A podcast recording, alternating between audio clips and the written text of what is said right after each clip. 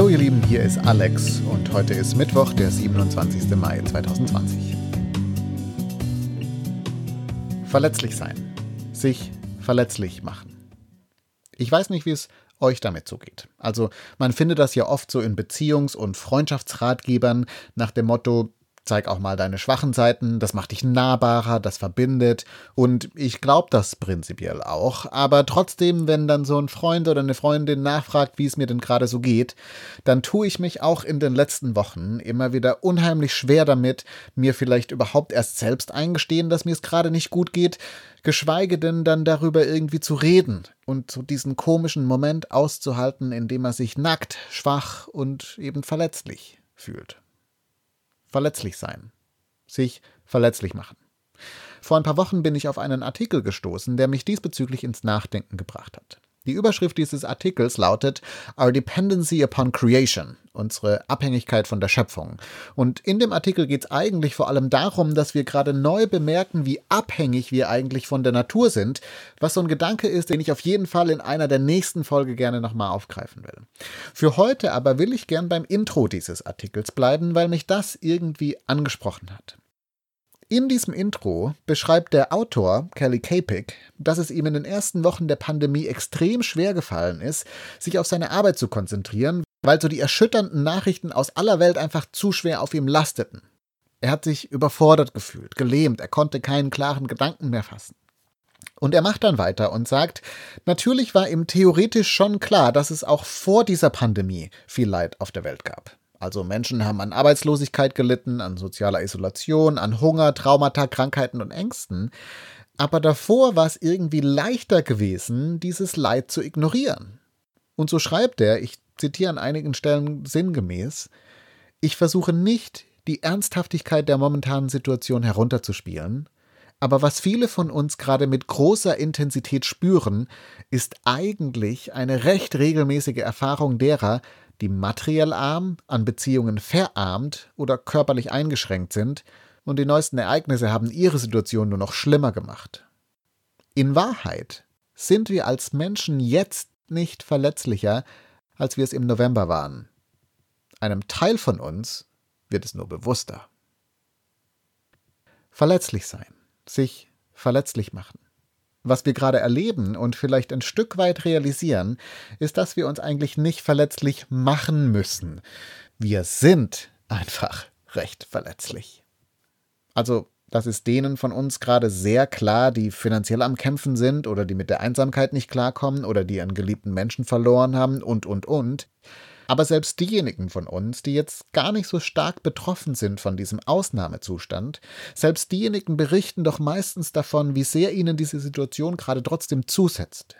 Viele von uns schlafen schlechter. Wir sind unausgeglichener, es fehlt einfach was. Und wenn dazu jetzt noch etwas obendrauf kommt, eine schwierige Zeit in der Beziehung, ein paar Selbstzweifel, die wir einfach nicht wegkriegen, dann fällt wahrscheinlich auch unser Kartenhaus gerade ziemlich schnell in sich zusammen. Wir sind verletzlich. Es geht uns nicht immer gut, wir haben nicht alles im Griff und unser inneres Gleichgewicht ist dann doch viel fragiler, als wir uns das oft eingestehen. Aber hier ist jetzt mein Punkt. Das eigentliche Problem liegt, glaube ich, nicht in unserer Verletzlichkeit, sondern das eigentliche Problem liegt darin, dass wir sie falsch bewerten.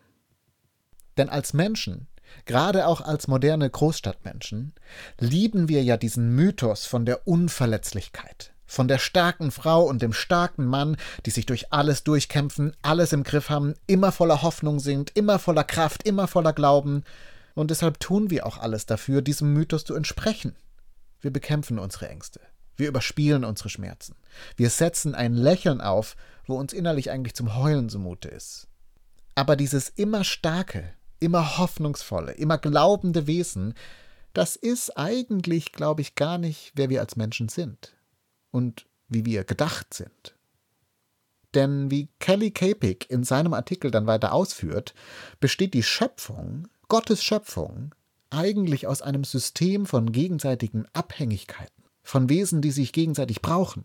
Die Paradiesvorstellung der Bibel besteht nicht aus starken, unabhängigen Menschen, sondern aus solchen, die aufeinander, auf Gott und auf die Natur ein Stück angewiesen sind, die Hilfe brauchen, die mal schwach und mal füreinander stark sind. Oder man könnte eben auch sagen, die Magie des Menschseins liegt darin, verletzlich und schwach zu sein und darin dann getragen zu werden. Charles E. Fritz war ein amerikanischer Wissenschaftler, der Pionierarbeit in der Katastrophenforschung betrieben hat und während und nach dem Zweiten Weltkrieg damit beauftragt war, die Effekte von verheerenden Kriegsangriffen auf die jeweilige Gesellschaft zu untersuchen. Und dieser Mensch kam in seinen Studien zu dem überraschenden Ergebnis, dass die Erlebnisse dieser Katastrophen für die Menschen in den jeweiligen Städten ihre Moral jetzt nicht zerstört hat, sondern eigentlich das Gegenteil erreicht wurde.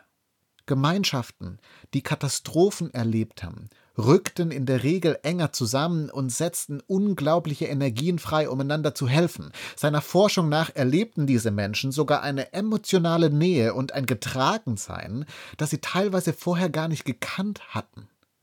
Und Charles E. Fritz prägte für diese Menschen dann einen Begriff.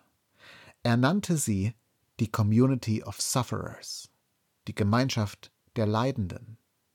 Diese Menschen waren verbunden in ihrer Verletzlichkeit.